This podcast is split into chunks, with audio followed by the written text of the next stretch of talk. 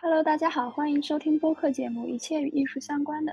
今天我们想聊的是两部同性爱情电影，一部是一九八七年的《莫里斯》，还有一部是一九九七年的《春光乍泄》。然后我们从莫里斯开始吧。莫里斯就是那个主角，就是这部电影的名字。然后莫里斯呢，他是一个英国中产家庭出身的一个，算是一个家庭地位然后世家非常好的一个年轻人吧。后来他在剑桥大学读书，认识了认识了由休格兰特扮演的杜恩，然后他们两个呢就呃，反正就是因为一些机缘巧合之下，他们就认识，然后那个杜恩就向他表白，但是刚开始那个莫里斯呢，因为可能是因为身份上的原因，还有一些没有认清自己真正是很爱其实很爱杜恩的，他就没有答应。但后来那天晚上，他就爬上了。在一番思考后，他就爬上了那个阳台，从那个窗台里爬进了那个莫里斯的房间，然后他们两个拥吻在一起，接受了自己的性取向。但是后来，因为就是他经常跟那个杜恩逃课出去玩，莫里斯他就被退学了。而且这有个关键点是莫嗯那个杜恩跟莫里斯说，他其实是柏拉图恋爱，就说 他们两个不能亲亲，也不能有。很多肉体上的接触就是精神上的交流。再后来就是他们俩，呃，那个莫里斯他被退学了，然后回到家里，然后他家里人呢其实是很高兴他和那个杜恩在一起，呃，就是交往的，是那种朋友之间的交往。因为那时候英国的同性恋还是违法的，他们还是希望，嗯，杜恩呢能娶了莫里斯的妹妹，然后两两个家族呢就达成一种联姻关系。可是他那个家人呢却不知道。莫里斯已已经跟杜恩在一起了。这之后呢，就是莫里斯他有一个同学，因因为那个同是同性恋，然后被抓到了。杜恩就因为这件事情呢，心神不宁。之后呢，他向那个莫里斯提出了分手。然后之后呢，他就娶了另一个女人。莫里斯呢，也尝试着去呃做催眠，然后呢。做心理治疗，希望能像希望能像杜恩一样过上正常人生活，顺便忘掉他跟杜恩的这段感情。可是呢，他却没办法，因为他无法接受那个自己。在这之后呢，他认识了一个呃呃牧场狩猎人，一个一个工人。然后呢，他叫一个猎场看守吧，他叫亚历克。这个亚历克呢，他给的阶级地位呢？还有整个人财富呢，其实是比那个莫里斯还要低的。但是呢，他的出现呢，好像却治愈了莫里斯的内心。然后在一个夜晚，这个亚历克呢，他就偷偷爬上了莫里斯的窗户，然后他们就进行了肉体上的接触。在这之后呢，其实是莫里斯是很害怕那个亚历克斯亚历克会拿这件事情来敲诈他。然后呢，他的心理医生没办法，就劝他说：“你可以，要不你就逃到一个支持同性恋的国家去吧。”然后那个艾迪亚利克呢，其实也是买好了呃船票，说要跟那个莫里斯走的。可是那天莫里斯却没来，莫里斯也没有到来呢，让那个亚历克就十分生气。他觉得莫里斯对他像条狗一样，但他其实呢没并没有想过背叛过莫里斯，他真正的爱他。于是呢，那个莫里斯呢，因为这件事情，然后就彻底放开心房，跟那个亚历克在一起了。他们一起逃到了另一个国家去。他在离开的前几天呢，前几天他就跟那个杜恩就是彻底的诀别。而杜恩呢，在莫里斯走后呢，他来到窗外，曾经在那个窗口呢，莫里斯向他挥手让他下来，可是现在已经再也没有人让他下来了。然后这就是整个故事的大概结果，可能就是说人像呃莫里斯的红白玫瑰在互相纠缠那种感觉。然后我要提一点，就是说前面莫里斯和那个杜恩在剑桥上学的时候，他们聊到过柏拉图的书，然后聊到过一嗯之后呢，莫里斯又自己看了一本柏拉图的会影片，那本会影片呢其实是讲述的。男性知识的，就是讲述同性之恋的一些故事，然后里面提出了一个，提出了一个，呃，怎么说呢？就像是一个人类人类出现的一个小故事一样，就说人类呢，它本身是有两个头、四手和四脚的，但是呢，因为错嗯犯了错误，然后上帝呢就把他们劈成了两半，变成了人现在这样。所以呢，这个叫人的东西他就很痛苦，他终其一生就是为了找到他自己的另一半，然后相互融合。这本会影片也在呃另一部比较出名的嗯电影同性电影。叫请你的名字呼唤我里出现过。值得一提的是，那个其实，在希腊对同性恋的关系是很包容的。他们一般会配就是一个年老的，呃，一个年长一些、成熟一些、知识渊博的，呃，希腊男性呢，他们会拥有一名年纪较小的希腊少年。然后呢，这个他们呢会达成一种合作的关系。这个你比较为年长成熟的，他会负责呃指导。教授这个年幼一些的希腊人呢，更多的一些知识，嗯，然后呢，不仅仅是在头脑这方面，还有在肉体方面的这些知识，其实，在在那个王尔德里有提到过。那我们就讲讲几几个比较高能的片段吧。嗯，就是因为这个莫里斯的编剧和后来那个《Call Me by Your Name》的是同编剧是同一个人，所以里面就是有蛮多相似的场景吧。两个人在草地里面玩耍的那个场景，还有后来莫里斯被退学回家，然后在火车站送别的场景，还有霍尔就是要结婚的时候给那个莫里斯打电话，这可能还有其他一些就是玩水啊或者是什么的场景，两个电影里面就都有涉及。莫里斯去克莱夫家里玩的那段时间，他们的学校的一个同学就是那个学长，因为同性恋罪被。抓走，然后在庭审审判的时候，那个学长还看了克莱夫一眼，但是他躲避了那个学长的目光。然后之后那天晚上的家宴上面，他就昏倒了，很突然。然后莫里斯就情急之下吻了他一下，被妈妈看到了。然后莫里斯就跟妈妈说：“不要告诉别人我吻了杜恩。”我觉得还蛮甜的啊，对，那那甜甜的。但 是为什么希腊之行之后，他就就决定去娶妻，走上一条不一样的道路了呢？我我觉得他还是偏向保守一点的。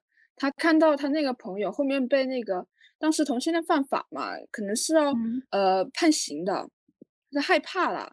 他的家庭还家庭整个家庭地位啊，整个家庭环境啊，不允许就是让他做出有这么高代价的东西。如果他真的要跟莫里斯永远远在一起的话，那是等于是要放弃他身边所有东西的。你看莫里斯，他后面其实也是抛下一切，然后跟那个艾利克跑到别的国家去了。莫里斯那个发行公司是 Merchant Ivory，两也是像上期讲那 A 二四一样，算是小厂吧。然后拍的都是一些可能二战之前的英国中上流阶级的一些。就是暗流涌动的这种情感故事，他们还蛮蛮喜欢拍这种的。然后就是写莫里斯的这个作者叫福斯特，他还写过一个就是什么可可以看得见风景的房间吗？然后也是被这个公司拍成了电影，哦还蛮有名的。对，嗯，对，那卡伦娜演的。很年轻，对对对，哎，那个是讲什么的呀？那个就是呃，卡伦娜就是一个大小姐嘛，然后她到一个到一个地方，好像是旅行什么的，然后反正也也就是哦，爱上了一个就是对，有点贵族小姐爱情故事。哦，也也是这个时代背景吗？嗯，好像要浅一点吧，再浅浅一点。哦，那我们就转到春光乍泄。嗯，春光乍泄主要讲的就是一对。呃，香港的情侣，他们因为买了一个小夜台灯，然后上面有阿根廷的那个大瀑布，然后他们两个就决定去那里玩。但是路途中他们迷路了，然后又不知道因为什么原因，就开始待在一个地方打工为生吗？反正何宝荣就开始开始跟一些当地的比较不三不四的人交往，然后李耀辉就去打工了，然后也接待一些。阿根廷当地的中国旅行团，然后这样攒了一些钱。在这个打工的过程中，他遇到了一个台湾的阳光的小男孩，是张震演的小张。然后最后的结果就是，小张决定去南美洲这片土地最南的点，那个灯塔，他想去看一看这个世界的尽头。然后李耀辉一个人去了，当时一开始的目的地就是那个大伊瓜苏大瀑布，但是去了之后又觉得很一般，他觉得应该和何宝荣一起去，对吧？然后何宝荣就 就下下落不明，然后大概就是这样一个故事。其实他们两个人在里面就是有种很互相折磨的感觉，就是明明很爱对方，但是因为其实都是很爱对方，但是就是互相折磨，互相怀疑对方，没有安全感。对，就是觉得他们不知道怎么去爱，然后两个人一直是就是一时像像两个刺猬，有的时候可能就是柔软的面面对面，有的时候又是被刺的两个人面对面，然后到最后就是那个。何宝荣嘛，他就是梁耀辉走的那个何宝荣，就是买了很多香烟存着嘛，然后把整个家里打干净，就是可能就是想把以前一些坏习惯改掉，然后不让梁耀辉这么的对他有这么多怀疑，然后又想好好过下去，但结果梁耀辉始终没过来，就抱那个毯子那里哭嘛，这其实就是很对啊对啊，就是那种很明，就是已经过了那个时间了，他可能还爱着对方，但是。已经把对方的耐心给耗尽了，嗯，无法再重新在一起。感觉他们两个好像都不太懂怎么去跟爱的人相处，然后就只能只能分道扬镳吧。然后，嗯，这个电影就是因为因为它太经典了，所以我在各种各样的呃这种就是影评类的节目都事先看了，就是在我事先看了很多的解析，然后。然后产生逆反心理，就一直没有去看这个片子。然后我今天终于把这个片子看完了，因为这个片子它时代还蛮特殊的，是九七年嘛。然后最后电影最后也有就是涉及到那个南海画圈老人的突然去世嘛。九七年同时也是香港回归那一年，然后电影在一开始的时候也有给他们那个何宝荣和李耀辉两个人的那个护照一个特写，他们当时。还在回归之前出去的嘛，所以用的是港英政府的那个护照，就是封面全是英文的。然后其实当时就是快要回归的时候，很多人就去问王家卫他怎么看这件事情，所以他就拍了这个片子。内核应该就是更想说的是，在这个嗯香港要回归祖国统一的怀抱的这个历史背景下，这些香港人的一些。呃，一些漂浮感，一些无助吧，或者是一些徘徊，一些憧憬。然后在最后的时候，李耀辉他去台湾那个夜市嘛，然后看到了小张的照片，他说小张还是可以回家的，因为台湾那个时候就还还没有回到祖国的怀抱。然后，但是香港就已经已经在九七年要回来了。呃，我想提一点，那个小张后面是不是爱上了梁耀辉啊？对他们俩关系，我觉得也也蛮也蛮迷的。就是你你觉得是单箭头吗？还是都有呢？我我觉得可能，嗯，小张确实是，嗯，对梁耀辉有那么点感觉，但是他是一个很明白的人，他其实很清醒嘛。他们就是比如说他那个，他其实小时候是眼睛是看不见的，耳朵他是听到的，所以后面呢，虽然说后面他把眼睛给治好，但是他觉得耳朵很重要。那时候其实就听出来，梁耀辉跟那个何宝荣离开之后，其实是很难过的。即使可能就是说，他看他他看着大家看着觉得梁耀辉没什么，但是他耳朵确实听出来，梁耀辉其实很悲伤的。然后，但是对于这段感情呢，他知道他不应该纠缠进去。如果如果就是这个小张介入了这个感情，然后跟梁耀辉在一起，我觉得他可能觉得这很痛苦。我觉得他就是很清醒一个人嘛，所以呢，他就。跟那个梁耀辉干干净净的、明明白白的告别，然后自去踏上旅程。对，然后对对，嗯，你先说。梁梁耀辉，他应该是一直是爱着何宝荣的，但是我也不否认他可能会对，嗯，小张有感情，就是可能就是说离开了何宝荣之后，确实对他有那么一点点感情吧。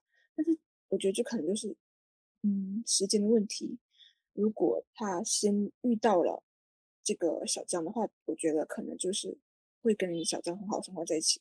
可是他第一个遇到的是何宝荣，就是就可能是第一个见到的，然后就可能很刻骨铭心吧，心里可能再也装不下第二个人。对，而且又是很不欢而散的一个结局。反正我觉得何宝荣这个角色就就很很像一个小孩。